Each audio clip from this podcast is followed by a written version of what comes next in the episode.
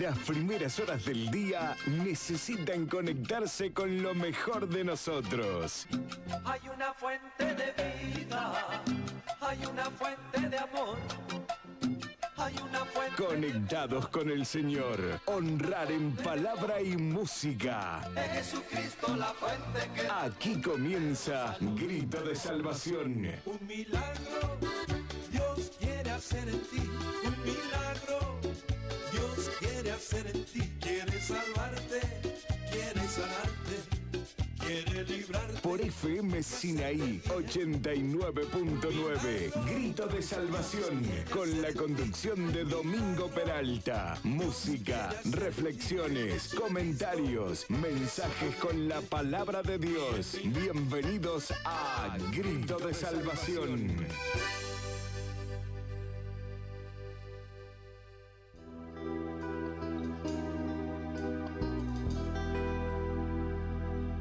¿Cuántas veces hiciste reír? ¿Cuántas veces hiciste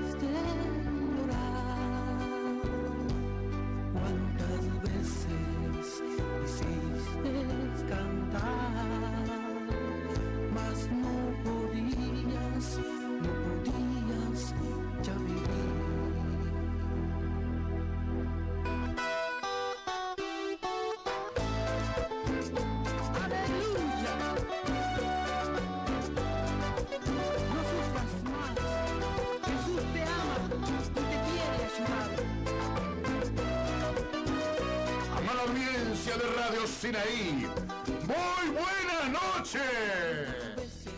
Hiciste reír. ¿Cuántas veces hiciste Gloria a Dios. ¿Cuántas veces Gracias por poder saludarles eh, de esta tarde maravillosa, como siempre digo. Nueve de noche, pero bueno, ya va a llegar la noche. Gracias a Dios por estar aquí, por poder saludarles a través de este precioso medio como es esta radio, que como siempre decimos, creo que usted también lo dirá por ahí. Gracias a Dios por esta radio, por esto que Dios nos da, que nos sirve de tanto, ¿verdad? Nos sirve de tanto en lo que es vida espiritual, en lo que respecta a Dios. ¿eh? Esta radio está al servicio del cielo, servicio de Dios, su instrumento de Dios, esta radio. Bueno, y así, las tantas que hay, que como yo siempre le comento, que quién iba a pensar que un día íbamos a tener eh, radio para poder eh, predicar la palabra, comunicarnos con los hermanos. Vea usted, qué, qué tremendo, ¿no? Gracias a Dios por esto tan maravilloso. Yo por ahí, sabes, le doy gracias a aquellos que inventaron el aire, el aire acondicionado, ¿vio? Qué bárbaro, ¿no? Yo ayer, bueno, ayer y hoy estamos usando el aire. Y yo decía, qué bárbaro. Porque ya el ventilador comienza a echar aire eh, tibio, más vale caliente, ya no, no ayuda para nada, si mejor apagarlo. ¿Y qué hacemos? Bueno, vea usted el, el aire ahora. Eh, yo le daba gracias a Dios y digo, qué bárbaro, el que inventó el aire acondicionado, tanto que se usa, usted va a ver que eh, no hay casa casi que no tenga su aire. ¿Cómo así otro no? Hay otra gente que no siente mucho calor. Qué lindo eso, ¿no? Yo conozco personas que... No, sí, está bien, pero... Yo era igual antes, me acuerdo que sabía usar en el, trabajo esa camisa grafa. Eh, para mí. Apenas la trapiraba un poquito así. Hoy, mire, no aguanto ni lo más, ni lo más liviano que puede haber. Vea usted. Yo digo qué lindo que era aquel entonces, porque no era una alarma el calor para mí, no era un problema. Tampoco era un problema ahora, pero ya lo siento mucho, el calor. Como usted siempre le comento. Eh, pero bueno, ya son los últimos calores. Sí, ya son los últimos. Y las últimas tormentas también, ya no. Ya pa- prácticamente pasó lo que es tormenta y alguna por ahí, pero ya no. Yo he puesto cuidado en eso. Y ya el mes de marzo es muy raro que por ahí surja una tormenta. Así que bueno, ¿sabe qué? A mí me encantan las tormentas. Si hay algo que, eh, que no digamos tanto como disfrutar, pero eh, me alegra las tormentas. Anoche como a las 3 de la mañana, creo que era, eh, me levanté y había una tormenta al sur que relampagueaba bárbaro, al sur. Vea usted. Y se ve que se fue al sur, o no sé para dónde, porque acá no llegó. Pero eso era 3 de la mañana. Mire usted, se armó la tormenta allí al sur. Bueno, y digo, bueno, ¿se vendrá para, para este lugar la tormenta? No, se ve que no. Bueno, así que gracias a Dios, amada audiencia, porque Dios nos ayuda a llegar, nos concede una vez más compartir lo que usted un día creyó, lo que usted cree, lo que creemos. Gracias a Dios por eso, porque hay un mundo que no cree. Yo eh, me, estaba acordando ayer, hoy creo, de ese versículo que dice que, que donde Jesús le da gracia a Dios le dice por aquella gloria que tuvo con él antes de que el mundo fuese. ¿Se acuerda? Y bueno, yo lo analizaba y digo, si nosotros ya estábamos, dice también, elegidos desde antes de la fundación del mundo, es como que ya estábamos en Cristo, ¿verdad? Ya estábamos en Cristo, ya estamos en Jesús. Antes que naciéramos, antes que viniéramos a este mundo, ya pertenecíamos a Él. A mi forma de ver, ¿no? Porque eh, realmente, si Él ya estaba y nosotros fuimos elegidos, dice, desde la fundación del mundo, quiere decir que fuimos elegidos con Él. Ya estábamos para la salvación de Dios. Vea usted, qué tremendo esto, ¿no? ¿Cómo darle, agradecerle a Dios la elección que hemos tenido? ¿Eh? La elección que hemos tenido, que Dios nos ha predestinado para esto, para lo que para el mundo es lo más bajo que puede haber, es lo más pobre que puede haber, lo más insignificante que puede haber. Dios, religión, ah. Dicen algunos, algunos, no tengo tiempo para religión. No, Jesús no es religión. Jesús es Dios, el creador del universo. Entonces no es religión. Hay religión. Jesús no es religión. Por eso es que el cristianismo no tiene que, no tiene que ponerse religioso, no se tiene que volver religioso, porque no ha creído en religión. Ha creído en Dios. Dios no es religión. Dios es el creador de este planeta Tierra. Entonces no tiene lugar en nosotros, los cristianos, los hijos de Dios, la vanidad, la religiosidad, el conformismo, la costumbre, como tanto cristianismo se ha acostumbrado a reunirse. Nada más. Toda la vocación que tienen es reunirse. Nada más. Y ahí en más, no existe más nada para ellos. Lea la Biblia y se va a dar cuenta que la reunión es muy importante. Sí, señor, es muy importante. Pero de ahí más surge lo demás. Como yo siempre le digo, la gente cuando se reúne es para tratar algo. Es para tratar algo, hay un problema, hay problema de accidente, hay problema de agua, hay problema de luz, hay que traer la luz, hay que traer el agua, hay que, en fin, hay que arreglar, que- bueno, hay que juntarse y vamos a hacer una reunión y vamos a ver qué hacemos. Bueno, eh, se trata algo. Se trata de algo. No se reúnen por costumbre, no se reúnen porque quieren, se reúnen porque hay un problema, hay una necesidad, hay que tratarlo ese problema. Y para eso necesita reunirse la gente. Para eso están las uniones vecinales, ¿vio? Para eso. Por eso existe la, la palabra unión vecinal. Es la gente que se une para tratar, para reclamar, para exponer algo que falta, que no, no saben cómo hacer, que a lo mejor las personas solo no lo puede hacer, pero ya 10, 15, 20 personas ya es distinto. Entonces hacen reunión. Usted lo conoce, quizá usted mismo se reúne. ¿Para qué? Para tratar, para tratar algo. Y bueno, ¿y las reuniones de los cristianos para qué son? ¿Para qué son? ¿Cuánto va del de este 2021? ¿Qué, se ha sacado de las reuniones que han tenido los cristianos? ¿Qué, qué han tratado? ¿Qué, han sacado? ¿Qué han logrado en lo que mundo? Perdición. En lo que obra de Dios. ¿Qué han sacado? ¿Cómo va el asunto? ¿Va encaminado o va igual?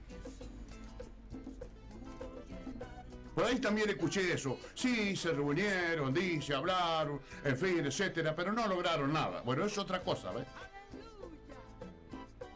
Para eso son las reuniones. No son para acostumbrarse a usar un banco, una silla en un lugar y volver a la casa. Es para, es para tratar la vida espiritual de uno. Leía por allí una palabra de Jesús que dice que después de enseñar, se fue a predicar. ¿Cómo es? Después de enseñar, se fue a predicar. Y la enseñanza no era una predicación. Bueno, Jesús enseñaba.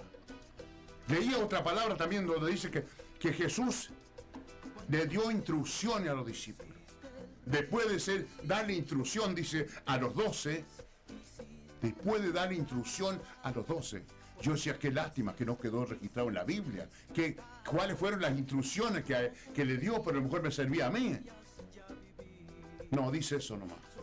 Vea usted, ahí estaba Judas porque dice los doce. Ahí estaba Judas. También le dio instrucción. ¿Dónde quedó la instrucción? ¿Eh? ¿Dónde quedó la instrucción? Dice que Judas era el diablo. Entonces como que al diablo no hay instrucción que valga. No hay enseñanza que valga. Le hablen como le habla, el diablo sigue siendo diablo. Porque Judas era el diablo. Y Jesús le dio instrucciones, pero él siguió siendo diablo. Por eso por ahí muchas veces y yo mismo he dicho por ahí, y bueno, no hay enseñanza, qué sé yo, no le habrán enseñado, qué sé yo. Si es que a veces hay personas que le enseñan, pero pasan de largo. Vea usted qué tremendo. ¿Cómo Jesús no le dijo, mira, vos, andate afuera, porque vos no? No. Le dio instrucciones a todos. Los instruyó. Jesús lo instruyó. Jesús lo instruía a los suyos. Dice que Juan el Bautista le enseñó a orar a los discípulos. Otra cosa. Y se juntaron con los discípulos de Jesús. Y parece que lo- lo- lo- los discípulos de Juan los sacudieron con la oración. Porque los, los discípulos de Jesús, los discípulos de Juan sacudieron, parece, a, los discípulos de Jesús. Porque fueron allá y dijeron, enséñanos a orar, así como Juan le enseñó a los discípulos de él. Como que eh, le, le- tocó a los discípulos de Jesús. Que, que Juan, el profeta Juan, le había enseñado a orar a sus discípulos. Vea usted. ¿Cómo? Bueno, parece que por ahí hay que enseñarle a la persona a orar. No saben orar. Y bueno, yo no sé por qué. Eh, Yo no entiendo, porque uno lee la Biblia y se encuentra con cosas que en la iglesia de uno nunca lo vio. Así nomás. Así nomás. Unas papas media cruda, una carne media cruda, media vuelta y vuelta, ¿no? un fideo medio cocido y adiós. Sin embargo, uno encuentra en la palabra que, que, fueron instruidos. ¿En qué iglesia era que había, había, había maestro? Había maestro. Había evangelista, creo, no me acuerdo bien la, la parte de hecho los apóstoles, creo que. Bueno, había maestro en la iglesia que enseñaban la palabra. Yo año en una iglesia, jamás entró un maestro a enseñar la palabra. Y entonces, yo no sé si es así, o es que el hombre no se preocupa. Como le dije los otros días, quiere tener gente encerrada, pero no le enseña. No lo instruye, no hay instrucción. Mire, creo que ya se lo he contado otras veces. Cuando vinieron un, un mundial que se hizo acá en la Argentina, vinieron también, mire usted qué buena decisión, los cristianos, los hermanos de esos países, también vinieron jóvenes para predicar y se repartieron por toda esta parte.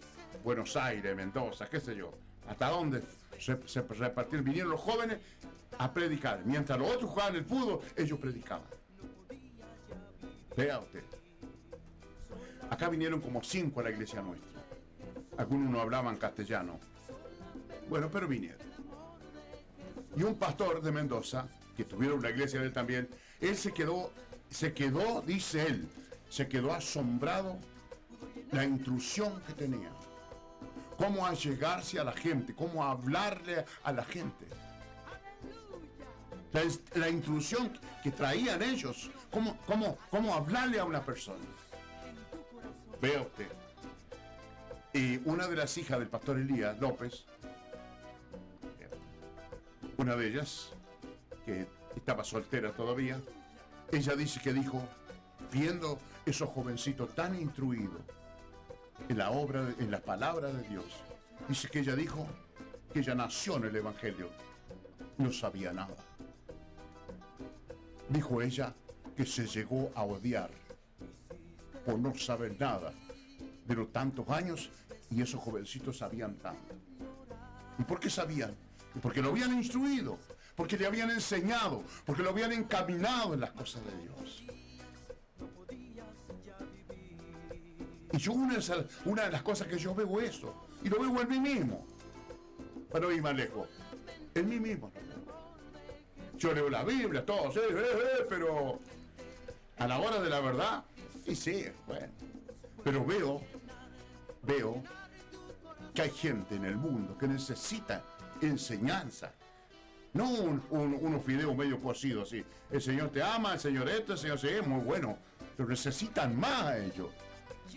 No hay. No hay. Se han hecho campañas. Terminó la campaña y la gente se fue. Y hay mucha gente que no volvió a ninguna iglesia porque no sabe, sabe qué hacer. Ah, y uno sí, tiene que saber. Dos, tres palabras, ya, ya se le predicó, como dijo un pastor, a General Alvear. Y dice, se le ha predicado. A nosotros, ¿cuántos años hace que lo, que lo, que lo predica y no sabemos nada? Nada como quizás tendríamos que saber. Y una de las cosas que ahora se ve y que se va a ver más adelante, la necesidad de cristianismo que no creció en la cosa de Dios. Ya va a ver usted. Ya va a ver usted lo que va a pasar. Como le dije los otros días, y no me, y no me olvido lo que le dije, que todo va a cambiar. Todo va a ir cambiando. eh. Todo lo conocido va a desaparecer. Y entonces, si habla de la apostasía, la apostasía, una de las palabras es negar, negar a Dios, negar lo de Dios. Y entonces, ¿qué vamos a hacer? Pero ahí está la palabra de las diez vírgenes, que la prudente es la iglesia verdadera, la que se va con Cristo. Y la, la, la otras cinco insensatas son los cristianos que se quedan. Está clarito. Para qué pensarlo. Que las cinco prudentes son la iglesia verdadera que se va cuando Jesús venga. Porque dice que la insensata cuando viene, la puerta se ha cerrado. Y uno muchas veces piensa que eso va a ser en un momento. No, eso, eso tiene trayectoria. Que va a haber gente que después se va a querer preparar, no va a poder. Va a pedir ayuda y no se le va a dar. Acuérdese, ojalá que a usted no le pase. Como pidieron, dalo de nuestro aceite. Y uno que cree que van con una, con una botellita pidiendo aceite. No. Eso es espiritual. Eso es espiritual. Van a pedir ayuda y nadie le va a dar ayuda. Porque como dice ahí la palabra, no, para que no lo falte a nosotros, vayan ustedes y compren lo que venden. Adiós. No oraste, no ayunaste, no leíste la palabra. Que Dios te bendiga, ayudate, arreglátela solo. Es como que va a, eso. Va a eso. Pero el que ya creció, el que ya oró, ya ayunó, yo la palabra tranquilo, ese está, está protegido. Está protegido. Y también le va a llegar la lucha, también le va a llegar la flaqueza, pero ya, ya tiene toda la armadura. Vea usted qué importante esto para el cristianismo que está en otra. Está en otra. Ni le hablé que Cristo viene, ni le hablé que, que- que- el tiempo y la gracia termina. Ni le hablé, ni le hablé, porque están en otra. Y bueno, y entonces. Mire, tenía ahí una, un apunte, por decirlo así, de una, una profecía que la iba a traer esta, ta- esta noche, pero la estoy leyendo más, porque hay cosas que no le entiendo y para no hacer un enredo lo dejo un poquito más. Espero que el próximo sábado lo pueda traer. Pero ahí hay cosas que no se entienden. Pero bueno, la palabra dice que nosotros no tenemos que rechazar la profecía. No tenemos que menospreciar la profecía. Examinarlo todo, dice, y sostenerlo bueno. Quiere decir que entre esas cosas van a haber cosas que no se entienden, o en fin, pero no importa. Hay cosas que me, me sirven, me prendo de ahí. Y hay, hay cosas muy importantes. Hay cosas que están pasando ahora. De lo que el Espíritu Santo habló. Ya un hombre grande, tirando a anciano. Dios habló el Espíritu Santo por él. Por eso le digo, amada audiencia, que Dios nos ayude. Esto va a terminar. Acuérdense lo que le digo. Va a terminar. ¿Y qué va a hacer? Ya está preparado, está percibido, está buscando. No mire los que están durmiendo porque se va a terminar de dormir usted también. No mire los dormidos. No mire esa gente que está mirando más el mundo que a Dios. No mire esa gente. No le haga caso a esa gente. Esa gente que está mundana, carnal, déjelo. Por eso le digo, lo importante es que se le haya predicado la palabra. Que se le haya hablado la palabra como está. Y después, tranquilo, tampoco le vamos a desear el mal. Pero bueno, lo lindo es cuando una persona sabe. Dice, bueno, a mí me dijeron. Como yo escuché gente por ahí.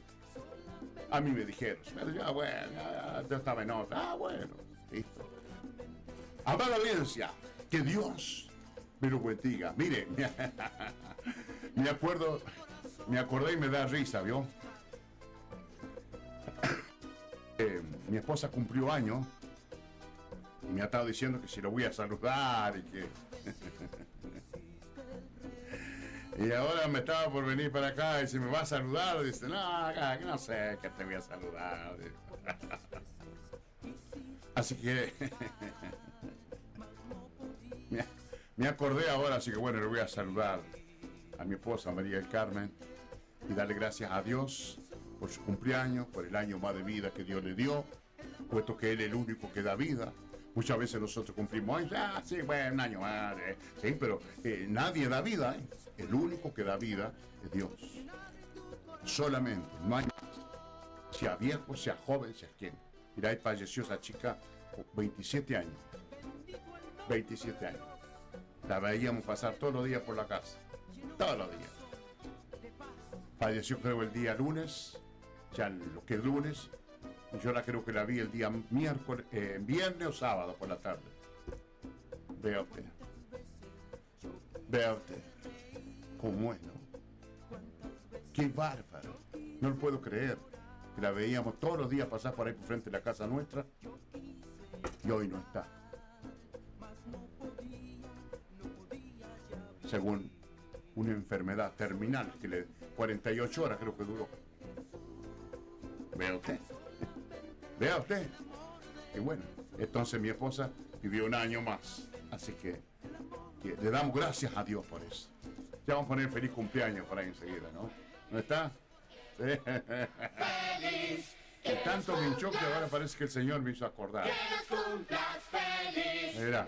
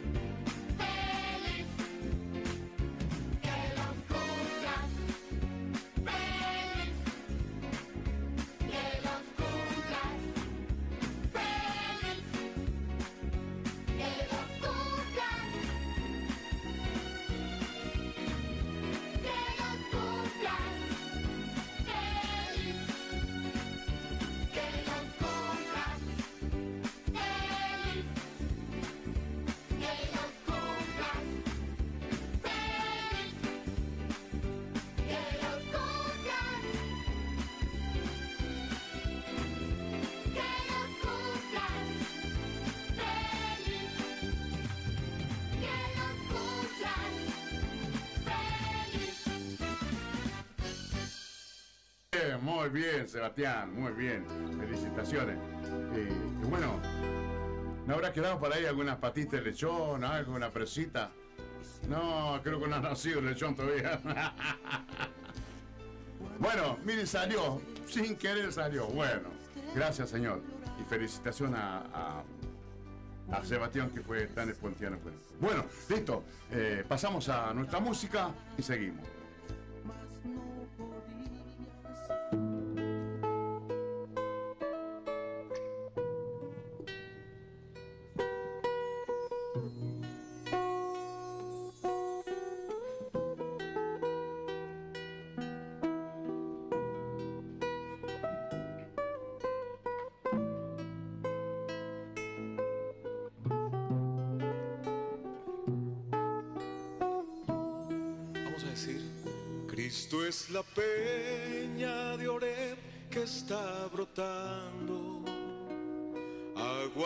Vida saludable para ti.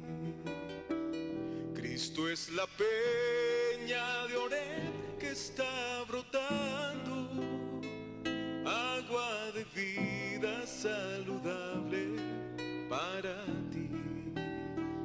Ven a tomarla, que es más dulce que la miel, refresca el alma y sacia todo tu ser. Cristo es la peña de Oreb que está brotando, agua de vida saludable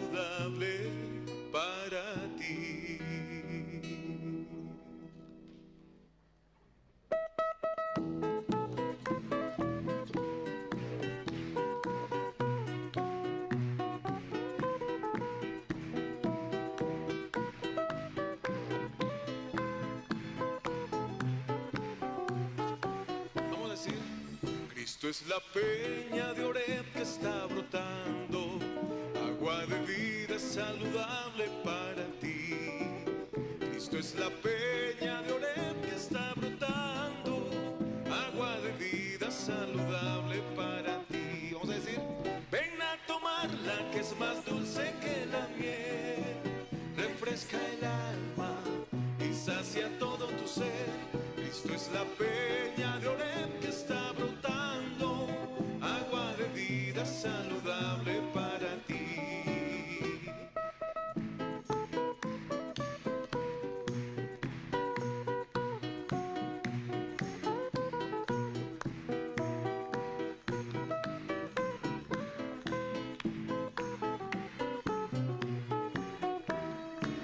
Cristo es el lirio del valle de las flores, Él es la rosa blanca y pura de Sharon. Cristo es la vida y amor de los amores, Él es la eterna fuente de la salvación. Ven a tomarla que es más dulce que la miel, refresca el alma y sacia todo tu ser.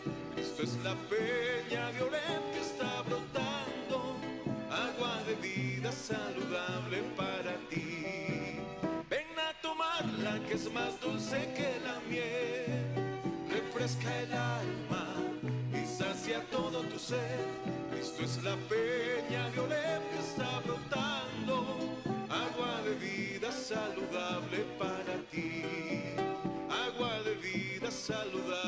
para ti. Agua de vida saludable para ti.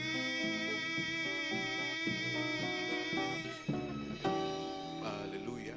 El Rey Jesús, el grande capitán, pasa revista a su ejército. Él convida soldados valientes para la batalla de la hora final. Y esa hora no puede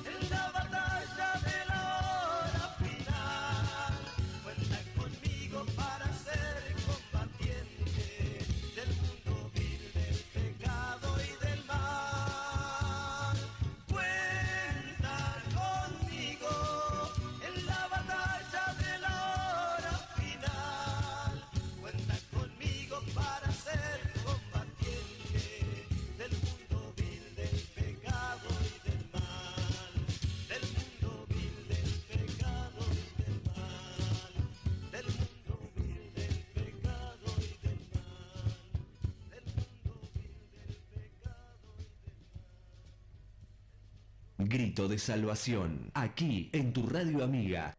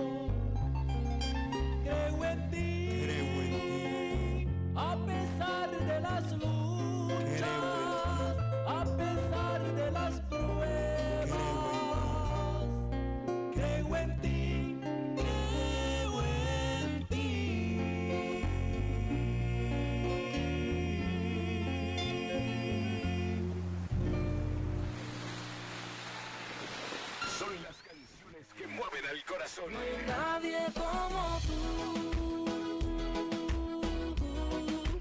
Nadie como tú. Estás escuchando Grito de Salvación con Domingo Peralta. Cada paso es música y sus letras viven en ti. 89.9 FM Sinaí.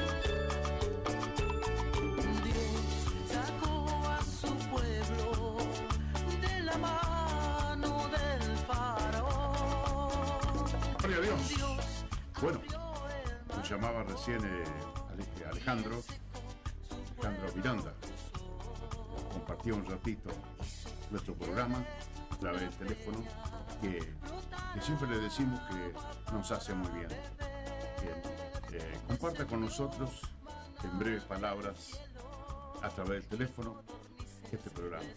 Así que que Dios bendiga a Alejandro, que está congregándose en su iglesia con su pastor, están orando, están alabando al Señor. Así que un- una bendición grande para Alejandro, un abrazo a él y a toda su familia, su papá, su mamá, sus hermanos, que ellos son todos creyentes. Eh, a su papá lo conozco de, de jovencito y a su mamá también. Así que, que, eh, la esposa de él era de la iglesia ahí de calle Buenos Aires, eh, 9 de julio y Mendoza. Ella también, eh, los padres de ella también eran de ahí. Ahí, tíos, nuestro hermano Juan Acuña, ya no está, eh, estamos muy amigos con él, con Juan, uno de los hermanos que, tenía mi tallo con él.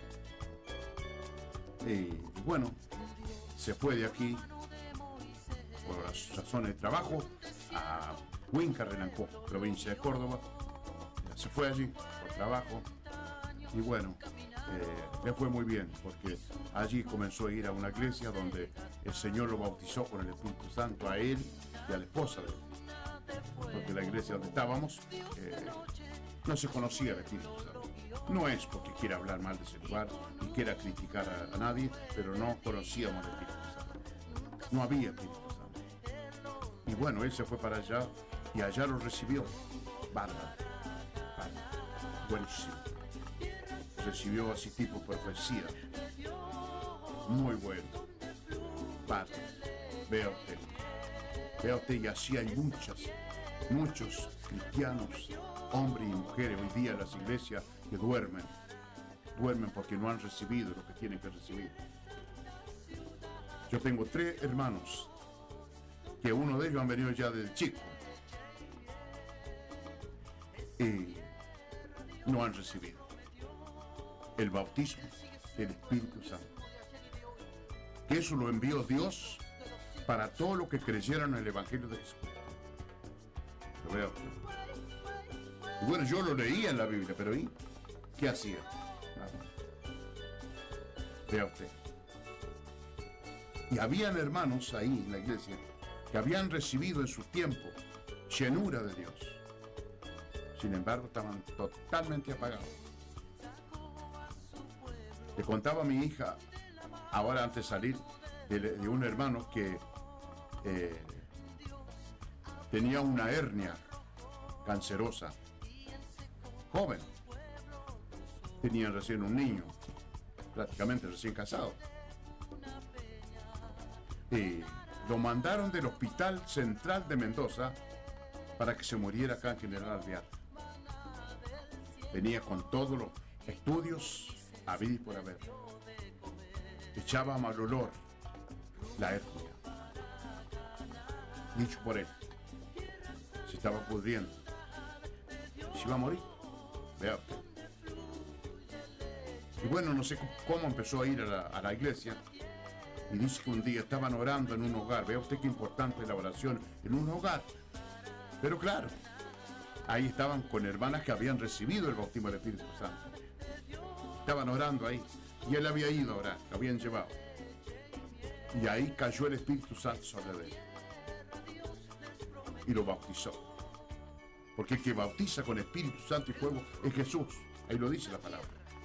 Jesús lo bautizó con el Espíritu Santo. Dice él, cuenta, que él sentía por entre la piel el fuego del Espíritu Santo por dentro. Le secó la hernia.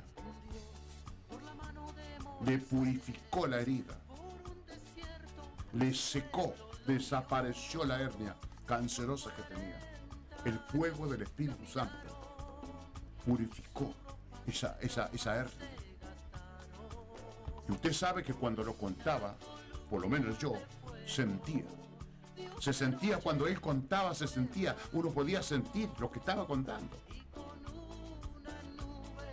Vea usted. Y esa fue la salvación.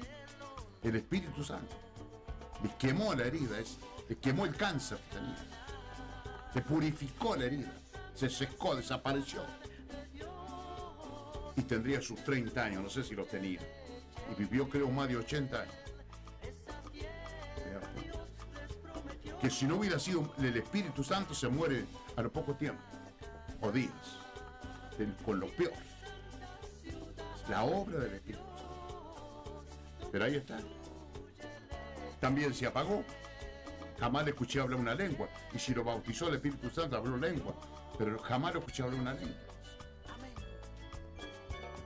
Y le digo más. La persona que recibe el bautismo del Espíritu Santo y se apaga es peor que el que no lo ha recibido. Se pone rebelde.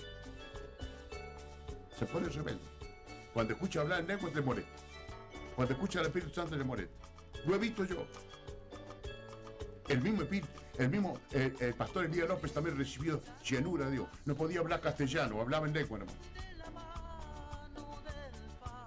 Que en una oportunidad fue a saludar a una persona y le habló en lengua. Y lo miraba a la gente. No podía. Se apagó rotundamente. Jamás le escuché hablar una lengua. Y por ahí venían visitas algunos a la iglesia y, criticaban que no estaba el Espíritu Santo ahí. Y él se ponía mal. Se ponía mal. Y es la verdad. Vea usted, era la verdad. ¿Cómo no decir, sí, Señor, es verdad, Señor? Es cierto lo que dicen, es verdad. No, todo lo contrario. ¿Cuánto hay de eso hoy día? Una cantidad de hombres y mujeres que podían ser tan útiles en la mano de Dios si recibieron el bautismo del Espíritu Santo. Yo mi oración antes de recibir el bautismo del Espíritu Santo era de 15, 20 minutos escasamente. No podía orar más. Quizá hay otros que oran lo mismo, pero a mí me pasaba eso. Y, yo le he contado cuántas veces, cuántas, cuántas horas de oración he estado yo de rodillas. ¿Y eso por qué? El Espíritu Santo. El que lo capacita al hombre y la mujer para que pueda batallar y guerrear. Entonces, hay un sinfín de hombres de mujeres congregados sin el Espíritu Santo. ¿Qué van a hacer? Nada. Ahí van a estar. Y algo van a hacer. El Espíritu Santo vino para que el hombre y la mujer lo reciba. Nada, nada más que lo reciba todo aquel que ha creído. Es para el que ha creído en Jesucristo. Y Jesús mismo lo bautiza con el Espíritu Santo. Él te bautiza. Ahí está la Biblia. ¿Sabes cuántos instrumentos hay en las iglesias hoy día que duermen por no tienen el bautismo del Espíritu Santo? Ahí hay profetas, ahí hay evangelistas, ahí hay maestros, ahí hay pastores, ahí hay de todos que están durmiendo. Más mirando al mundo, al diablo, que las cosas de Dios. ¿Por qué? Porque no han recibido, no han experimentado un cambio personal, un trato personal con Dios, con el Espíritu Santo, su persona. El hombre y la mujer tienen que tener un encuentro con Dios. Como tuvo Saulo de Tarso. ¿Quién le quitaba después? ¿Eh? Hicieron sonar a palo, pero nunca se rindió. ¿Se acuerda que lo dejaron como muerto? Se levantó y siguió predicando. ¿No tenía algún hematoma en la cabeza, en un lado? No sé. Ellos estaban en la mano de Dios. Así es. Eso es. Eso estar en la mano de Dios. No, anda que a lo mejor tenía algo, algún golpe interno. Eh, No tenía golpe interno, lo dejaron como muerto. Así que fíjese usted, lo dejaron porque creía que se había muerto. Y dice que los hermanos lo rodearon, oraron y se levantó y siguió viaje. Hoy día, mire, por eso el, el Evangelio se ha ido enfriando, o sea, de años. Como dijo un predicador, al Espíritu Santo lo metieron en una gaveta. Ya años atrás. Dice que habían ancianos que tenían callo en las rodillas tanto orar. Y que cuando se paraban a hablar, viejito, había que escucharlo, dice. Pero ¿qué hicieron después? Listo, corrieron y lo paraban, lo arrodillaban, no, no, no habla. Cuando lo tomaba el Espíritu Santo y para hablar, ahí nomás corrían dos o tres que estaban preparados, rodillas, no que no hablan. Mire usted. Dios mío. Qué tremendo. Estaban preparados, dice. Dice él, que habré visto yo a gente hacerlo arrodillar. Mire. No lo dejaban hablar. ¿Y eso cuándo no lo dejan hablar? Porque no les conviene. Porque el Espíritu Santo, mire, la iglesia que no, no está acostumbrada al Espíritu Santo, más, más vale que por ahí mejor que se apague todo. Porque todo está mal. ¿Cómo todo está mal? Está todo mal. Así pasaba la iglesia nosotros eh, eh, a donde descendió el fuego del Espíritu Santo. Pues nada estaba bien. Y claro que no estaba bien, pues. Pero nosotros lo habíamos acostumbrado así. Entonces cuando el Espíritu Santo de Dios comienza a sacudir, comienza a sacudir, comienza a mover, no, no, no. Ya el cristianismo se acostumbró a, a- a esa vida apagada, tranquila. No quiere que le digan nada. Está todo bien. ¿Quién es que sabe que está todo bien? Solo Dios sabe si está bien. Y el Espíritu Santo es que te dice si está bien, está mal. Yo, yo, yo, mire, yo me lamento más de una vez por ahí. Me lamento. Porque yo he podido experimentar al Espíritu Santo de Dios y yo veo lo que es. Yo veo lo que causa en la persona. Yo veo lo que causa. La diferencia. Ya la persona no anda detrás de nadie. Y por supuesto, vale. Se tendrá que someter a algún ministro la iglesia, el pastor, por supuesto. Pero ya no anda detrás de nadie. Porque el Espíritu Santo es que lo, el que lo, el que lo guía. Yo no ando detrás de ningún hombre. No tengo necesidad de andar buscando ningún hombre para que me guíe. Yo recibí la guía. Jesús lo dijo y Él lo va a guiar. Domingo, Él te va a guiar. Cuando venga el Espíritu Santo, Él te va a guiar. Él te va a conducir. Él te va a reprender también. ¿Sabe que no le conviene el Espíritu Santo? Al diablo y al pecado. Porque enseguidita va a ser destapado. Enseguidita va a salir a luz. Entonces no, pues. Ey, pero ¿y qué?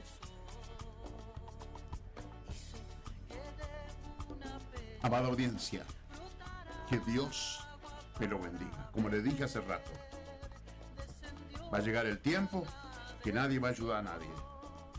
Y no es porque sean malos, sino porque cumplimiento de la palabra. Se los repito lo que le dije hoy. Vayan ustedes y compren ustedes, para que no lo falte a nosotras. Vayan y oren ustedes, vaya y ayune usted, vaya y lea usted la palabra. ¿Qué va a hacer? Cuando vinieron, la puerta se había cerrado. Ahí está. Ahora el tiempo, y si no se está pasando, de prepararse, de buscar de Dios, como pueda. Él no te pide una oración grande, poderosa. No, no, no, no. Él lo que quiere es sinceridad nuestra. Que vayamos tal como somos. ¿No podés orar? Arrodillate. Arrodillate. ¿No podés orar? Arrodillate. No te sale nada, no importa. Arrodillate. Lo que puedas. Dos, tres minutos, 15 minutos, cinco minutos. Arrodillate. Empezá a arrodillarte. no te sale nada, te parece que no te sale nada, arrodillate.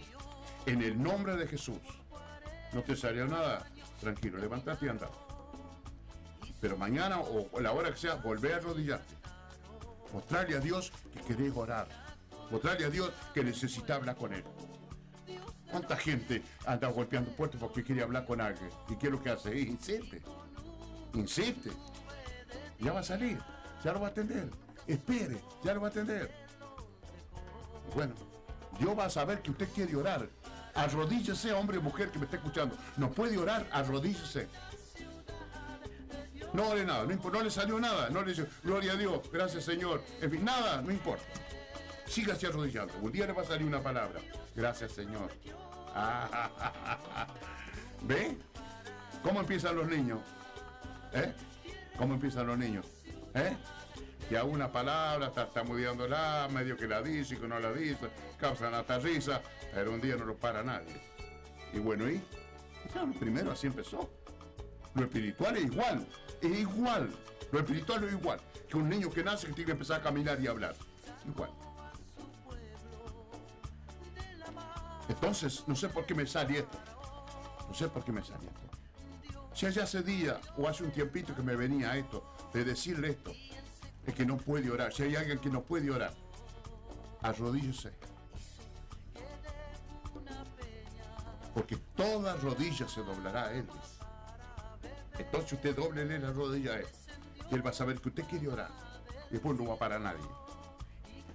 Amada audiencia, que Dios me lo bendiga esta noche maravillosa, que tan lindo cuando uno está bien.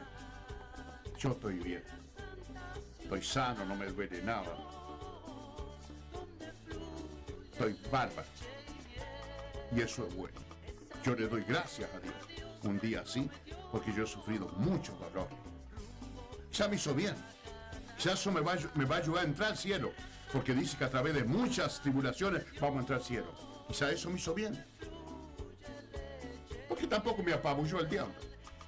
Sí, bueno, la pasé. Pero como mi esposa más de una vez me cuenta cómo me veía eso. Mejor que ella a veces. Bueno, eso es, pues. Es el Señor. Que en los momentos difíciles está Él. Si usted le busca, en los momentos difíciles va a estar Él. Por eso dice la palabra, el que temprano me busca, dice. Dicen algunos que hay que levantarse temprano. Yo digo, para, para mí no. Para mí que, está que dice que le busca temprano de su vida, de su edad, de su tiempo. ¿Está bien?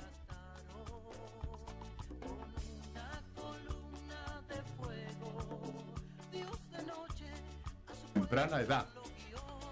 Para mí así. Porque yo creo que es bueno madrugar para orar. No solo madrugar, sino antes, que, antes de la madrugada también.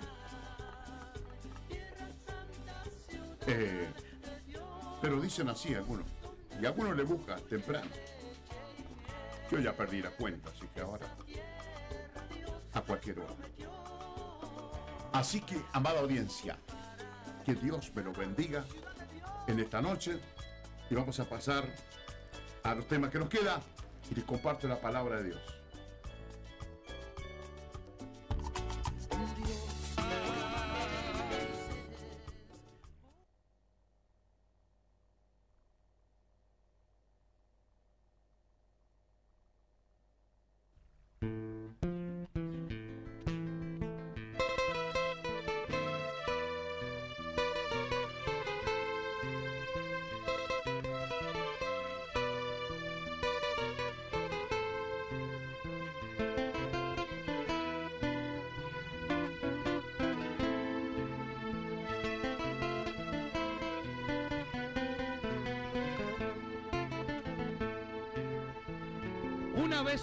Manzana creció grande junto a otra. Se la veía bien brillante y apetitosa. Un buen día de mañana, alguien golpeó su ventana. Sin importarle de nada, lo invitó ella a pasar.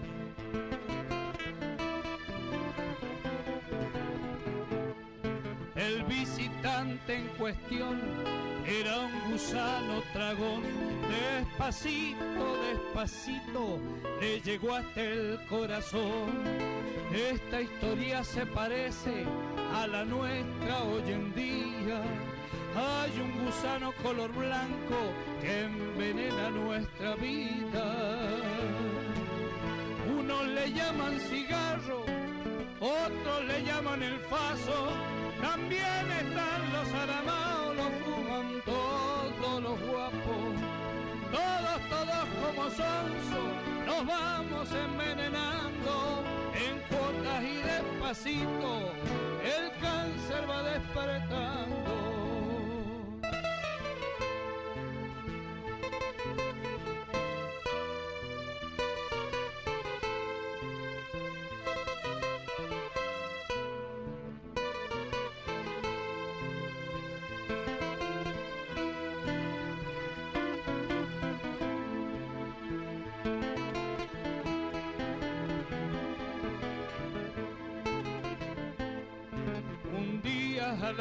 El gusano la dejó, se fue a buscar a otra para podrirle su corazón. El cigarrillo también, sin importarle te deja, lo llamabas compañero, con él no tenías queja. Hoy te quiero presentar un buen amigo sincero, él será tu compañero, limpiará tu corazón, dejándolo como nuevo y podrás contar a otros que Jesús es compañero.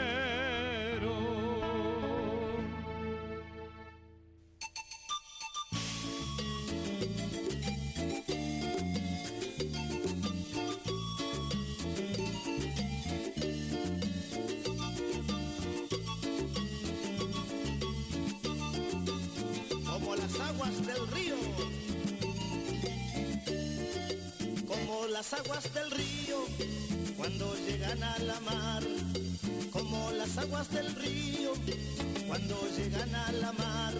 Así llegó la gloria de Dios a mi corazón, así llegó la gloria de Dios a mi corazón, como las aguas del río cuando llegan a la mar como las aguas del río cuando llegan a la mar. Así llegó la gloria de Dios a mi corazón.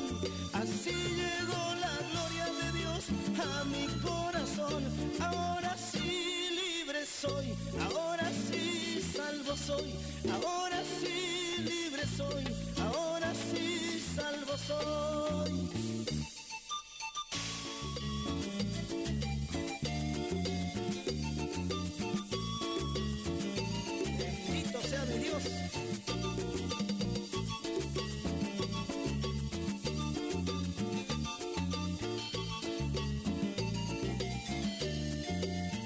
Las aguas del río cuando llegan a la mar, como las aguas del río cuando llegan a la mar, así llegó la gloria de Dios a mi corazón, así llegó la gloria de Dios a mi corazón, como las aguas del río cuando llegan a la mar, como las aguas del río cuando llegan a la mar, así llegó la gloria de Dios a mi corazón, así llegó la gloria de Dios a mi corazón, ahora sí libre soy, ahora sí salvo soy, ahora sí libre soy, ahora sí salvo soy, ahora sí libre soy, ahora sí soy, ahora sí libre soy, ahora sí salvo soy.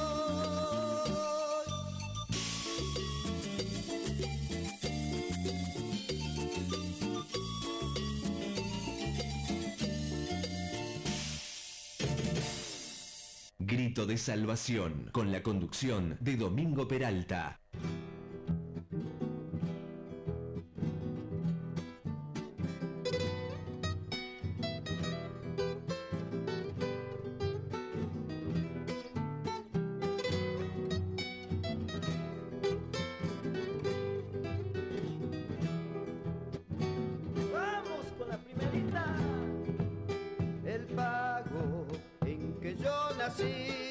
Es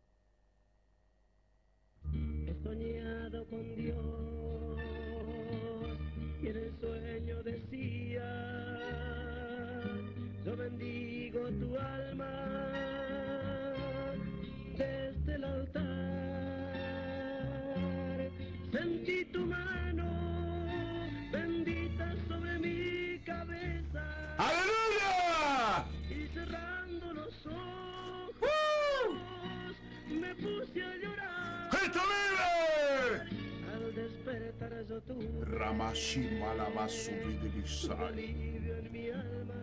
Urrama canta la chica. Riva la basama. La basima la basopi de cama Oh, Rama ma ma ma shima la vai. Usamahais rivais alabais.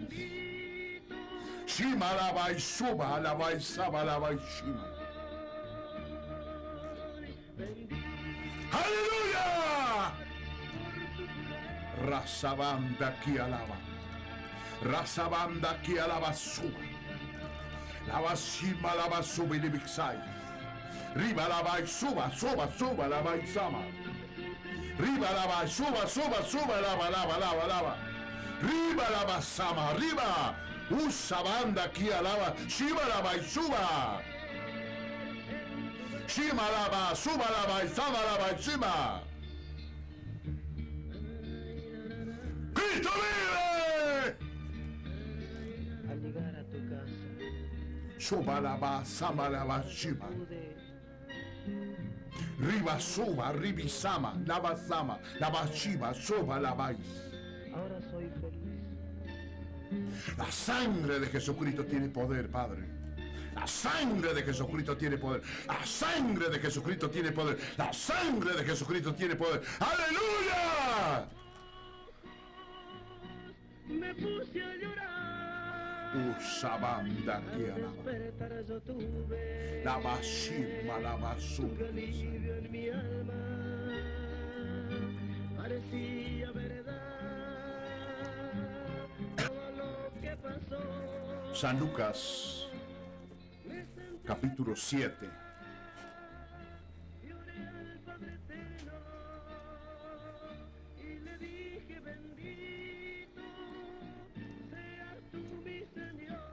Esta palabra habla de Juan el Bautista, profeta Juan el Bautista. Dice que él estaba en la cárcel cuando se escribió esto. Él estaba en la cárcel, estaba encarcelado. Y a mí una de las cosas que me tocó, como decimos, fue que él estaba pegado a la escritura. Así me vino la, la palabra cuando lo leí, que aunque estaba en la cárcel, como dice por allí una palabra, que la palabra de Dios no está presa.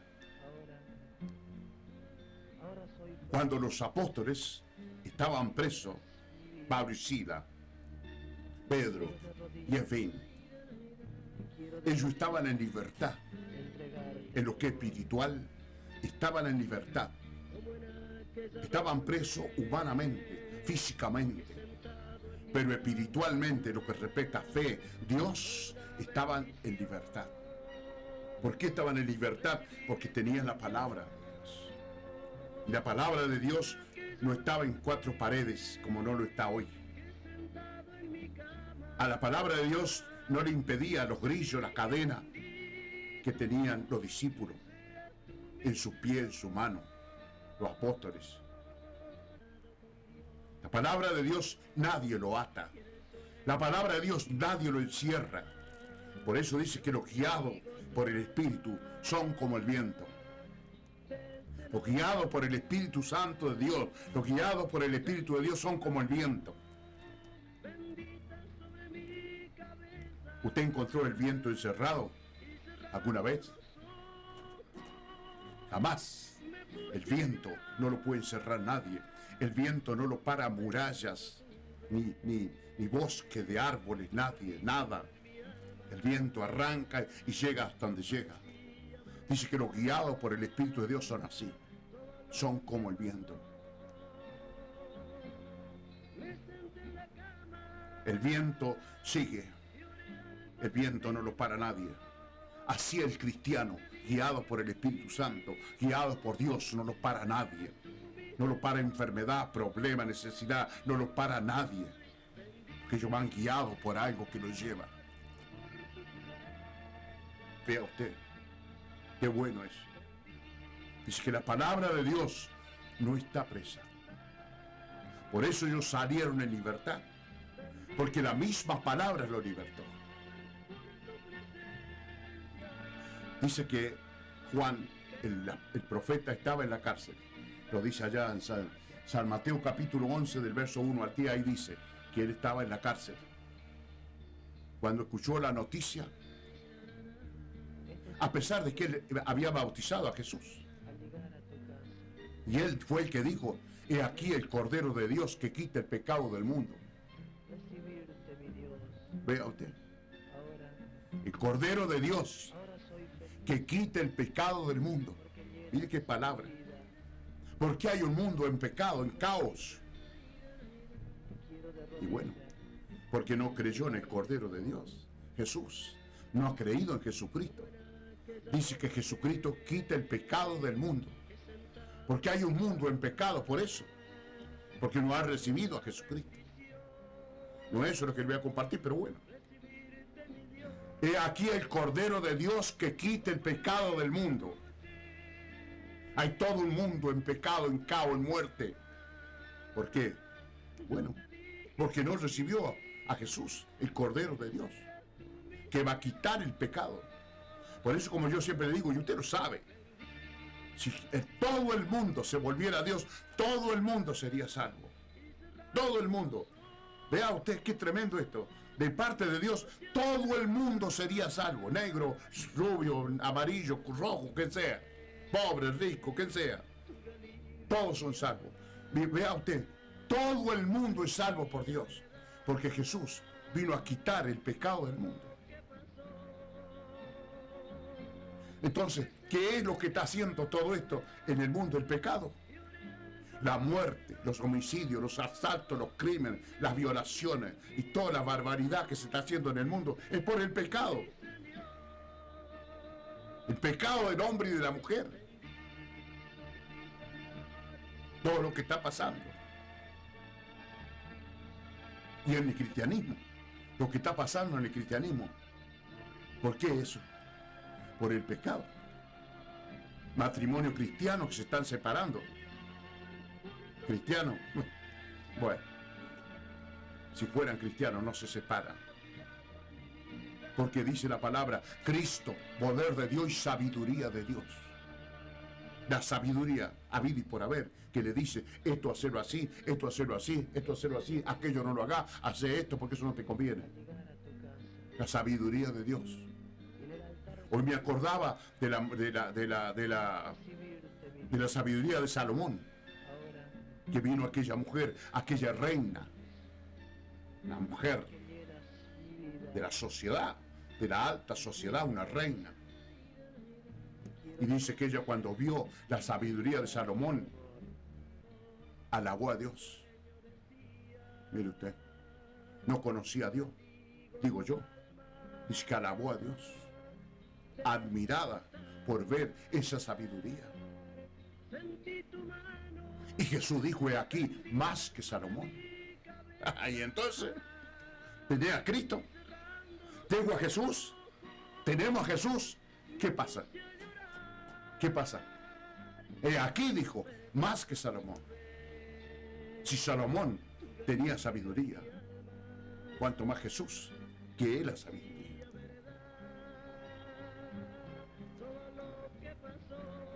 La sabiduría. Entonces Jesús, el, el Juan, el, apóstol, el, el profeta dijo, he aquí el Cordero de Dios que quita el pecado del mundo. Y él lo bautizó. Pero él se seguía guiando por la palabra. Se, se seguía guiando por la escritura. Porque él había leído lo que Jesús iba a hacer. Porque aunque no tenían la Biblia, tenían escritos donde hablaban de Jesús, desde Moisés. Hablaban de Jesús y hablaban, de- hablaban de Juan también. Ya si me da tiempo lo voy a leer. También hablaban de Juan, el profeta, el, el profeta Juan, y hablaba de Jesús. Como Jesús dijo, desde Moisés se empezó a hablar de Jesús y de Juan el Bautista. Isaías, como está reconocido como el- el- el profeta mesiánico que se le dice, él también habló de Juan y habló de Jesús, profetizó de Jesús. O sea, lo que le valió, por decirlo así, al profeta en la cárcel fue lo que él había leído, lo que sabía de la escritura. Eso es lo que él sabía.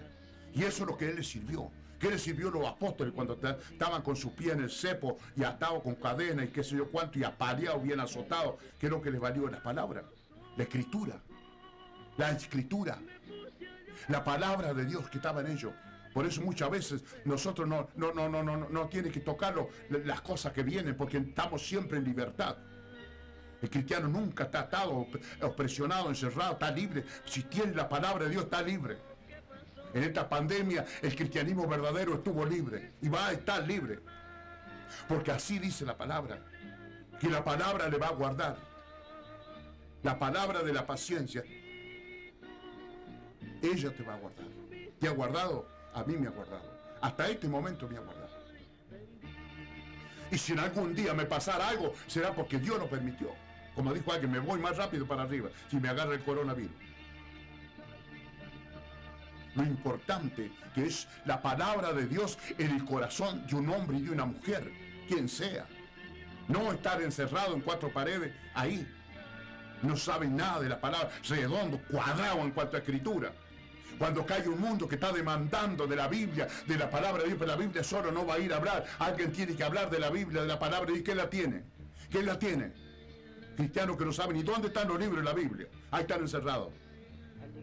Mire, cada vez me golpea más fuerte eso. A mí no me importa cómo lo tome, me da lo mismo. A mí me golpea. ¿Cómo puede ser todo el mundo pereciendo Y los cristianos encerrados. ¿Y sabe qué sentido, más de una vez? Que ese encerramiento a muchos cristianos le ha provocado un bloqueo mental y no pueden hacer nada. Porque ese encerramiento no enseña nada. La Biblia enseña. La palabra de Dios enseña. No las cuatro paredes. Las cuatro paredes no enseñan a nadie. Eso es para estar encerrado. Se, se cuenta que en esta ciudad se han comenzado a ver cosas raras, que yo no las quiero decir tampoco. ¿Y eso por qué? Se va a cumplir la palabra también para ellos. Juan estaba en la cárcel.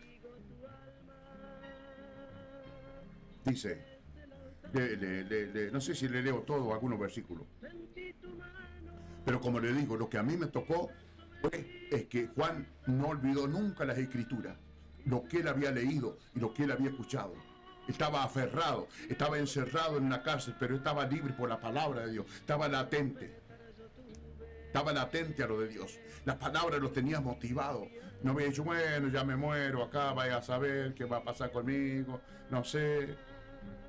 No, nada que ver. Estaba atento a lo que él había escuchado y a lo que había leído.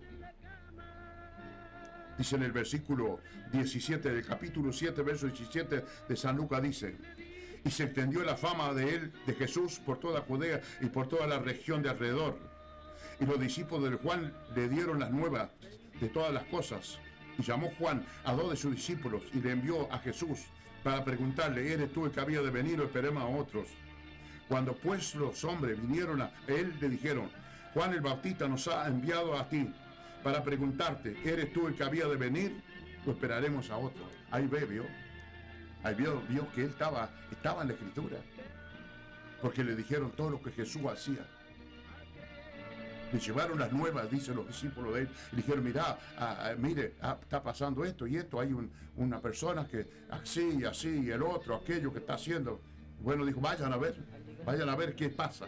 Si es eso o no. ¿Ve? Quiero que nosotros tenemos que estar ahí. En la palabra, no en la pandemia, no en el virus, una mirada de eso. Por favor. Eso es para el mundo, no para nosotros. Usted del mundo, por eso estará como está. Porque si usted es Cristo, nunca puede estar así. El que dice el que anda de día no tropieza. No tiene 12 horas al día, dijo el Señor. ¿Cómo va a tropezar? ¿Cómo va a caer? ¿Cómo te va a dañar algo? No te puede. Porque ve la claridad, dice. Está hablando de lo espiritual. No tiene 12 horas al día, dice. El que anda de día no tropieza. No podés tropezar con la plaga. Porque ve, ve, ve lo espiritual. Usabam de aquí a la bashima.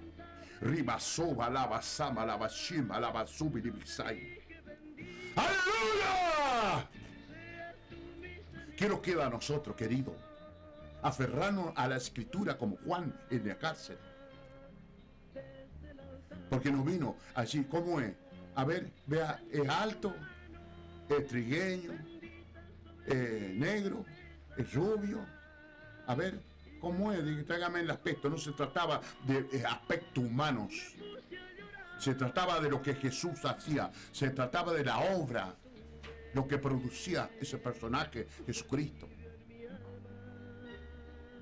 No le dijo eh, Jesús, mire, vayan y digan, sí, no, él me bautizó. Dí- Díganle que, que bautizó él, el que vio que descendía el Espíritu con forma de paloma corporal sobre de él, y que escuchó esa voz que decía, mi hijo amado, a él oí, eh, él es, decirle que yo soy. ¿Eh? Decirle que yo soy. ¿Qué dijo aquí el Cordero de Dios? Si él me conoce, díganle que yo soy así, así. No, nada que ver. Vean ustedes lo que le dijo. En esa misma hora sanó a muchos enfermos de enfermedades y plagas y de espíritus malos y de muchos ciegos le dio la vista. ¿Eh? Ahí va. Ahí va. ¿Por qué? Porque Juan sabía. Ahí está en Isaías. Ahí está en Isaías capítulo 35 del verso 5 al 6. Ahí dice. Ahí dice lo que Jesús comenzó a hacer. Y Juan se guió por la palabra, guió por lo que él había leído, se guió por la palabra. ¿Usted por qué se guía? ¿Qué lo guía a usted? La ciencia médica. Yo no estoy en contra de la ciencia médica. Oro. oro por los doctores y oro por el cuerpo de enfermeros y de médicos en el hospital. Para que usted vea que no es que estoy en contra de ellos, pero cuánto lo guía el hombre y no el Espíritu Santo de Dios. Tales son los hijos de Dios, dice aquellos que los guía el Espíritu de Dios. Los hijos de Dios, los que los guía Dios. Vea usted a veces un padre va de la manito con su bebé.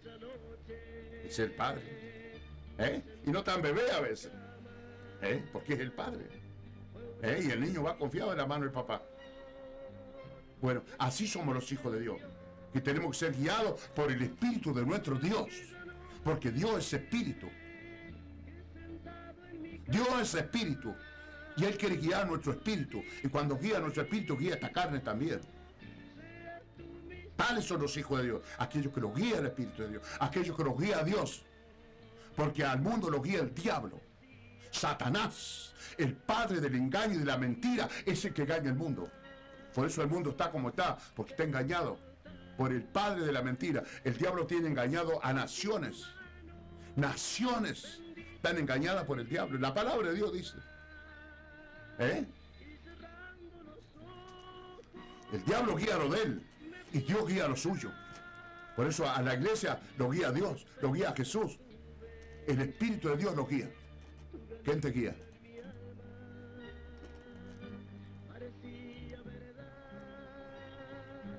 Y respondiendo Jesús le dijo, y hace saber a Juan lo que habéis visto y oído. Los ciegos ven, los cojos andan, los leprosos son ya limpiados, los sordos oyen, los muertos son resucitados y a los pobres ha anunciado el Evangelio. Eso, ese mensaje le entregó a los dos discípulos de, Juan que vinieron. Llegaron allá y le dijeron, Juan, no, ¿quién es? No, eh, dijo esto. Eh, ¿Qué dijo? Y dijo, respondiendo Jesús le dijo, y hace saber a Juan, ¿qué es lo que dijo? Que habéis visto y oído. Los ciegos ven, le dijeron, ¿qué es lo que hizo? Y dijo, los ciegos ven, los cojos andan, los leprosos son limpiados, los sordos oyen, los muertos son resucitados y a los pobres ha anunciado el Evangelio. Ajá. Él es. Sí. Porque eso es lo que dice la palabra de Dios. Eso es lo que yo he leído y eso es lo que yo he escuchado. Vea usted. Por lo, por nosotros lo mismo. Tenemos que guiarlo por lo que dice la palabra. No por lo que dice el mundo. No andar por lo que dice el mundo.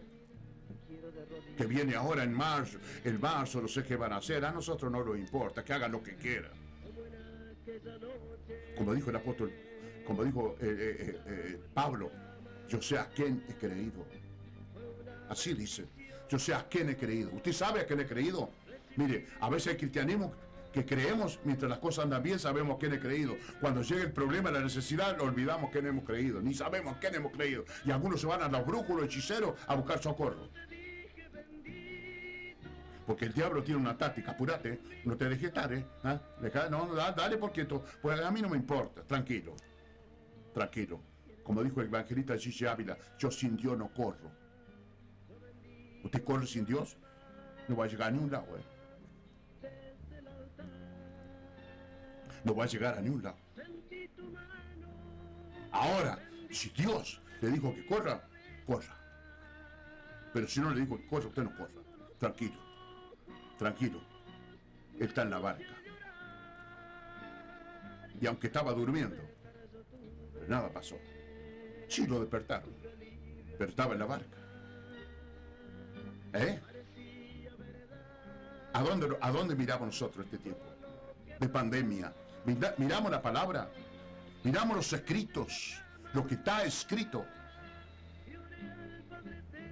Dice que el cielo pasará, la tierra pasará, pero no pasará la palabra, no pasará lo escrito. Lo que está escrito, dijo Jesús, lo que está escrito de mí tiene cumplimiento. ¿Qué te prometió Jesús? ¿Qué me prometió Jesús? ¿Qué nos prometió Jesús? Eso se va a cumplir. Se va a cumplir. Porque Él dijo así, lo que está escrito de mí, lo que yo se ha hablado de mí, se cumple. Pero bueno, no es fácil, pero tampoco imposible aferrarse a la palabra. Senció un mal, tenía un problema, te sentí mal, hay cosas que pasan, no disparé, no corra. No, mirá la palabra. Juan no, no perdió todo porque lo metieron en el calabozo, no, él estaba latente a lo que él había creído. Cuando los discípulos le llegaron la nueva de lo que estaba pasando, él dijo, gente, dos para allá, a ver qué pasa. Y bueno, hay mucho más para hablar, mucho más para hablar. Dice, y bienaventurado, el, verso 23 dice, y bienaventurado aquel que no halle tropiezo a mí. Vea usted qué bueno, qué bárbaro. Bienaventurado. Y que no haya tropiezo en la palabra de Dios. Y muchos están tropezando porque no quieren obedecer. Y bienaventurado es aquel que no haya tropiezo en mí.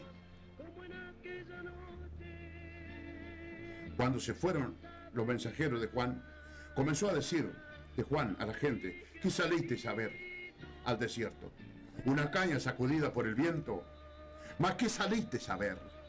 ¿A un hombre cubierto de vestidura delicada? He aquí, los que tienen vestidura preciosa y viven en deleite, en los palacios de los reyes están. Vea usted, ese es el mundo de hoy. Un mundo con mucha atractividad, mucho lujo. Vea usted. Más, ¿qué saliste a ver? ¿A un profeta? Yo digo, y más que profeta. Este es de quien está escrito. ¿Vio? Vio que Jesús mismo dijo. Vio que Jesús mismo acudió a la escritura. Vio que él mismo lo confirmó. No dijo, no, eso es lo que dijeron algunos, que dice que iba a venir uno anunciando de que venía eh, detrás de él una persona más importante, más grande, que él bautizaba con agua, pero que el que venía detrás de él iba a bautizar con Espíritu Santo. No sé, así dicen. Ah, yo escuché por ahí que hablaban. No, todo lo contrario. Este de quién está escrito. Como estaba escrito de Juan, estaba escrito de Jesús. Jesús habló de que estaba escrito de lo que de Juan se hablaba. Y, Juan habló de lo que estaba escrito de Jesús. Vea usted, todo se movió sobre lo que está escrito. Y hoy día todo se mueve sobre la escritura, sobre la palabra de Dios, nada más. No le busquemos por ningún lado, porque lo, lo escrito, lo que está escrito, eso es lo seguro. Eso, eso es lo que nosotros tenemos que buscar, la escritura, lo que está escrito para mi vida, para tu vida, porque para cada uno de nosotros está la escritura. Ahora soy feliz. Yo no salvo a nadie, yo me salvo. La escritura me habla a mí. La escritura le habla a usted. La escritura lo habla a nosotros. Ahora, ¿qué estamos haciendo con la escritura? Vea usted lo que dijo Jesús. Este es de quien está escrito. Jesús había visto eso. Y aquí envío mi mensajero delante de, de tu faz, el cual preparará tu camino delante de ti. Eso es lo que estaba escrito. Se hablaba, eso era Juan. Pero ¿cuántos años se escribió? Pero un día fue. La escritura se cumplió. Eso es lo que yo tengo que tener seguro. Que la, la escritura se va a cumplir para mi vida, para mi alma, para mi ser. Eso, yo tengo que acudir a la escritura. Yo me tengo que aferrar a lo que está escrito, no a las cuatro paredes, no a los tiempos eh, de que llevo cin- 40, 50 años en un lugar reuniéndome, que pertenezco a una... Es escritura, se trata de la palabra de Dios y nada más. Mire, hay 50 mil versículos que yo podía leerle sobre lo que estoy hablando. No se trata de encerramiento, de hombre y mujer encerrada. Se trata de tener la palabra de Dios. Se trata de creer la palabra de Dios, creer en las escrituras, meternos en la escritura, decidirnos a creer, a buscar, a leer. Pero anda a ver. Toda la trayectoria de Jesús fue por la escritura. Le leo algo ahí. En- Voy finalizando. Ahí en el hecho, hecho de los apóstoles, 18, referente a lo escrito. ¿eh? Yo sigo eso. Hechos de los Apóstoles, capítulo 18. Voy a leer varios versículos, pero uno solo, para no eh, leer uno solo así. Eh, le voy a leer del verso capítulo 18, Hechos de los Apóstoles. Le leo del verso 24 que dice, llegó entonces a Efeso un judío llamado Apolo, natural de Alejandría, varón elocuente, poderoso en la escritura. Mire usted. ¿Vio? ¿No puede ser usted poderoso en la escritura? Hombre o mujer. Pero así encerrado como está, que va a dormir a, a las reuniones, no va, no va a llegar a nada. Y la que te va a llevar al éxito, por decirlo así, a la victoria, a la salvación, es la palabra, es la escritura. Pero cuánta gente van mañana para, para tranquilizar la conciencia y no leyeron Biblia, ni hicieron nada, y van, se sienten, bueno, voy a cuidar la reunión. ¿Dónde pertenece tú? Ay, yo voy allá. Ah, sí, qué bueno. Anda nomás. Anda nomás que va a ser como dijo ese, hermano, ese pastor que después de, de- de- siete días de ayuno le, le- mostró las congregaciones cómo estaban. ¿Cómo estaban?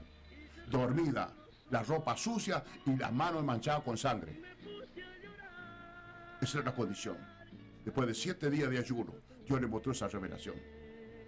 Estaban dormidos, la ropa sucia y las manos manchadas con sangre. Y eso es lo que decía el pastor. Hay homicidio.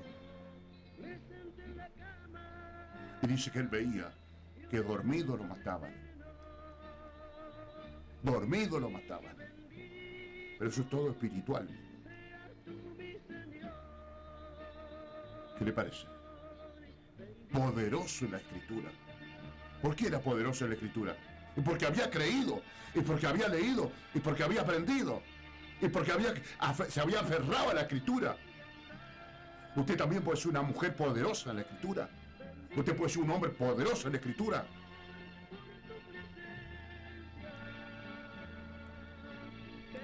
Llegó entonces a Efeso un, un judío llamado Apolos, natural de Alejandría, varón elocuente, poderoso en la escritura. Este había sido instruido en el camino del Señor. Vea usted. ¿Vio que, vio que yo le estaba diciendo? ¿Qué camino? La palabra. Había sido instruido en la palabra. ¿Usted ha sido instruido en la palabra?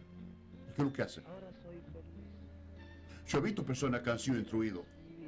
Vi una vez una iglesia donde, donde habían hecho un curso bíblico como de un año, no me acuerdo bien, sí. Y bueno, habían hecho el curso, todo el curso, digo yo, no sé cómo el, eh, el asunto. Y dice, bueno, se, graduaban, se graduaban y vinieron a entregarles diploma y todo. Yo justo fui a esa reunión, estaba ahí. Le entregaron diploma a los que habían rendido, que habían cursado el estudio, que allá, que acá. Jamás lo vi predicando. Y yo conozco a esos cristianos. Jamás lo vi predicando. ¿Qué pasó? Está también eso, ¿vio? Está también eso. Este había sido instruido en el camino del Señor. Está, está hablando de la palabra, po- porque Jesús es un camino, Dios es un camino. Había sido instruido en el camino del Señor y siendo de espíritu fervoroso, hablaba y enseñaba diligentemente lo consiguiente al Señor, aunque solamente conocía el bautismo de Juan, no era bautizado con el Espíritu Santo tampoco. Pero vea usted, era poderoso igual. Las palabras tienen poder. Vea usted, ¿por qué era poderoso? Porque la palabra de Dios es poder. Pero si no la tenés, si no la tengo, no la tenemos, ¿qué poder vamos a tener? Una mosca volando lo asusta, porque no tenemos nada. No era bautizado con el Espíritu Santo, pero había sido instruido en la palabra. Eso es lo que el hombre y la mujer necesita, ser instruido, no reunirse y reunirse, reunirse, reunirse, reunirse, año tras año, como estaba yo, año tras año y no aprendía nada, y no aprendí nada, y no aprendía nada. Y acá estoy ahora. Era un jovencito, y era un joven, y después no era tan joven, y no se aprendía nada. Y todo está en la palabra. No le busque por ningún lugar. No vaya a golpear puertas, no vaya a llorarle a nadie. Está en la palabra, querido. Deje de decir que usted pertenece allá, pertenece acá. ¿A dónde pertenece? ¿Y la palabra dónde está? Pero no sea problema. Que el asunto, el nudo se viene ciñendo. Alejandro me confirmó algo de lo que yo estaba hablando. Vea usted. y entonces, ¿cómo es? Alejandro me confirmó algo.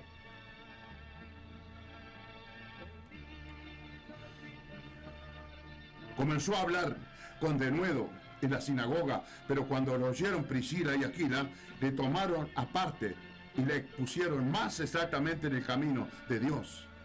Queriendo él pasar a Calla, los hermanos le intimaron y escribieron a los discípulos que le recibiesen.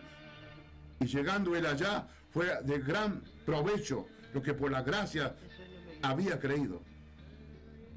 Fue de gran provecho a lo que por la gracia habían creído. ¿Vio?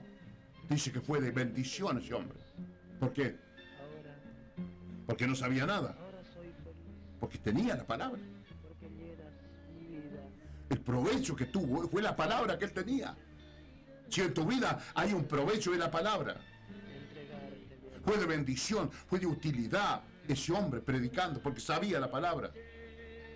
Una iglesia poderosa en la palabra. ¿Sabe lo que puede hacer esta ciudad de General Alvear? Ah, no sabe lo que va a hacer. Una iglesia poderosa en la palabra. Hombres y mujeres, señoritas y jóvenes que lo estén mirando porquería, basura, mugre del diablo antes que leer la palabra de Dios. Carnales, mundanos. ¿Por qué? Porque no leen la palabra. Una iglesia poderosa. ¿Sabe lo que haría en esta ciudad, en, este barrio? Proeza haría. Pero ¿y así qué? Están llenos de televisión. Hogares que están saturados de programas televisivos. Hay que tienen cable, porque si no, no ven nada. Ya van a ver la cara del anticristo, más de cuatro de esos. La cara del anticristo van a ver. ¿Por qué? Porque no le ponen cuidado a las cosas de Dios. Y dice que Dios no puede ser burlado. Búrlese nomás. Y burlarse de que Dios lo hable y no hagamos caso.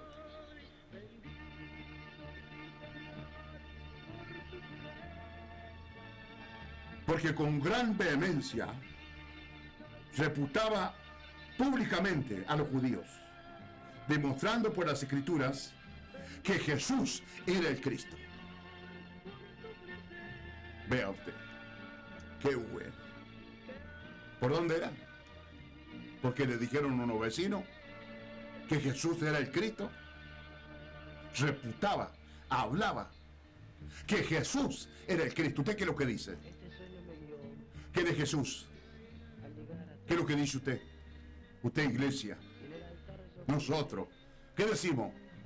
recibirte, mi Dios. Que Dios tenga misericordia. Que Dios nos ayude. Quiero leerle para terminar con eso. Hay en Timoteo. Me creía que no iba a terminar lo que traía, pero gracias a Dios, Dios me está ayudando. Ahí en segunda de Timoteo, con eso termino. Segunda de Timoteo. Todo lo que es escritura. Usted lo sabe ese versículo. Lo ha leído muchas veces, seguramente. Quizá lo leyó hoy. Segunda de Timoteo.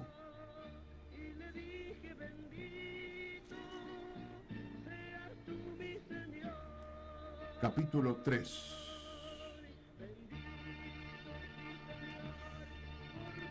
Lo que el apóstol Pablo, el Espíritu Santo, le habla a Timoteo. ¿Veo? Y le dice, le leo un versículo antes, pero persiste tú, 14, 3, capítulo 3, segunda de Timoteo, capítulo 14, eh, verso 14, pero persiste tú en lo que has aprendido, mire usted lo que le dice, persiste en lo que has aprendido. ¿Usted qué ha aprendido? ¿Usted ha aprendido algo? ¿Qué es lo que hace? Mujer o hombre, ¿qué es lo que hace? Ver novela, porquería, basura, mugre del diablo en la televisión. ¿Eso ha aprendido? Jesús nos llamó para que comamos pan vivo y bebamos del agua de la vida. No para que comamos mugre. ¿Sabe quién come mugre? El eh, los chanchos. Los chanchos comen mugre. Y a muchos cristianos chanchos comen mugre. Les gusta comer la mugre del mundo. Y van a terminar reventados en el infierno así. No coma mugre. Coma pan vivo que descendió del cielo y beba del agua de la vida. Usabanda que alaba. Shimalaba supiri bisai. Oh, riba lava y soba, soba, lava, lava, lava. Alaba, alaba, alaba, shima, alaba.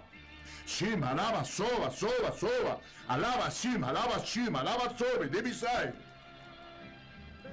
¡Aleluya!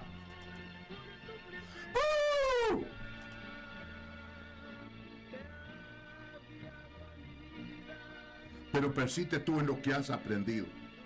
¿Qué ha aprendido usted? ¿Eh? ¿Qué ha aprendido? Pero persiste tú lo que has aprendido. Y te persuadiste. Sabiendo de quién ha aprendido. Ah, qué va. Sabiendo quién te enseñó. Y quiero de rodillas, ¿Y qué desde la niñez ha sabido las sagradas escrituras? Vea usted qué importante que los niños sepan las escrituras.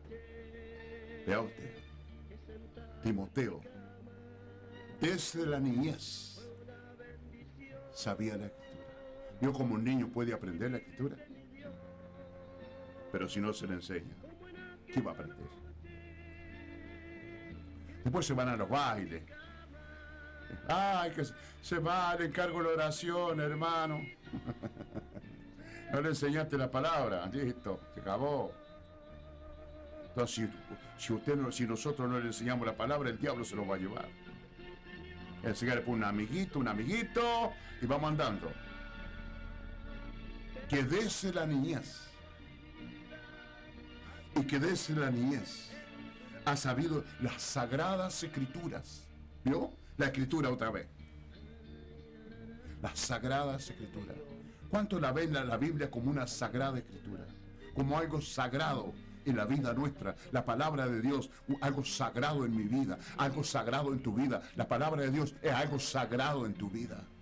¿Qué podés llamarle en esta tierra que sea sagrado para tu vida? A ver, ¿qué? ¿Qué? ¿Qué podés decir? ¿Qué me podés decir? ¿Qué es lo que hay algo sagrado en esta tierra para tu vida, para tu alma, tu espíritu? Nada, viejo. Nada. Nada. Vea usted lo que es la palabra de Dios. Algo sagrado de Dios. ¿Quién no quiere algo sagrado de Dios? La palabra. Por eso tenemos tanta lucha para leerla. Te quedamos dormidos.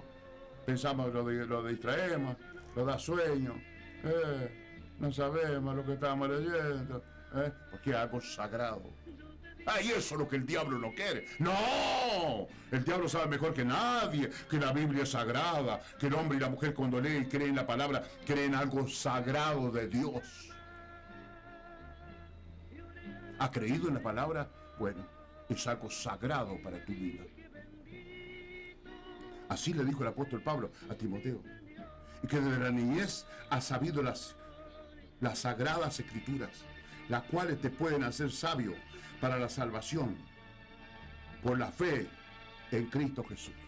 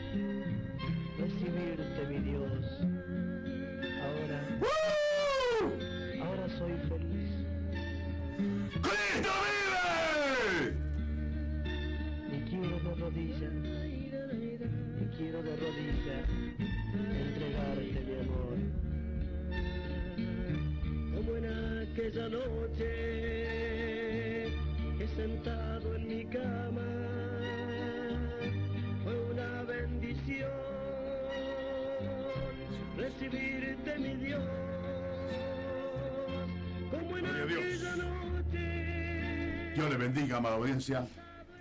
Y nada más. Gracias a los que han estado en sintonía, muchas gracias. Un abrazo a todos. Si Dios lo permite, será hasta el próximo sábado. Pasamos a nuestro tema de despedida.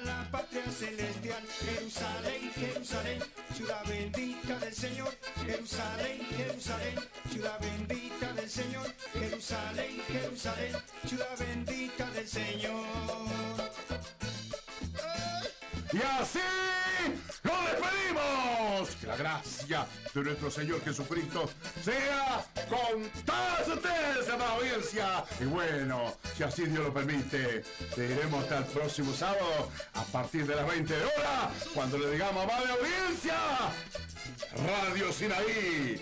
Muy buenas noches. Shalom. Paz para todos. Hay una hermosa morada que Jesús fue preparar para todos los salvados hermosa morada que Jesús fue preparar para todos los salvados que con él van a morar. Jerusalén, Jerusalén, ciudad bendita del Señor. Jerusalén, Jerusalén, ciudad bendita del Señor. Jerusalén, Jerusalén, ciudad bendita del Señor.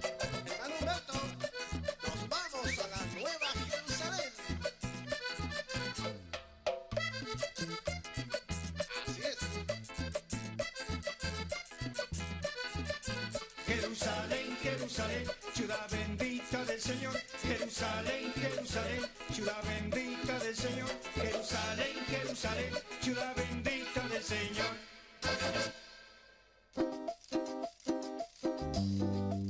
Hasta aquí llegamos con Grito de Salvación.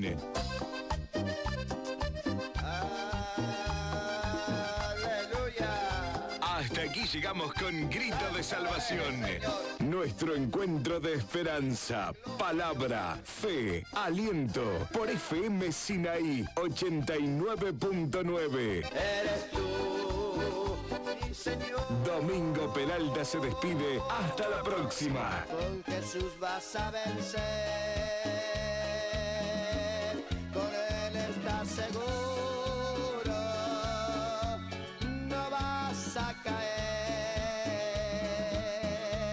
Gracias por compartir con nosotros. Bendiciones. Siga en la frecuencia 89.9 FM Sinaí.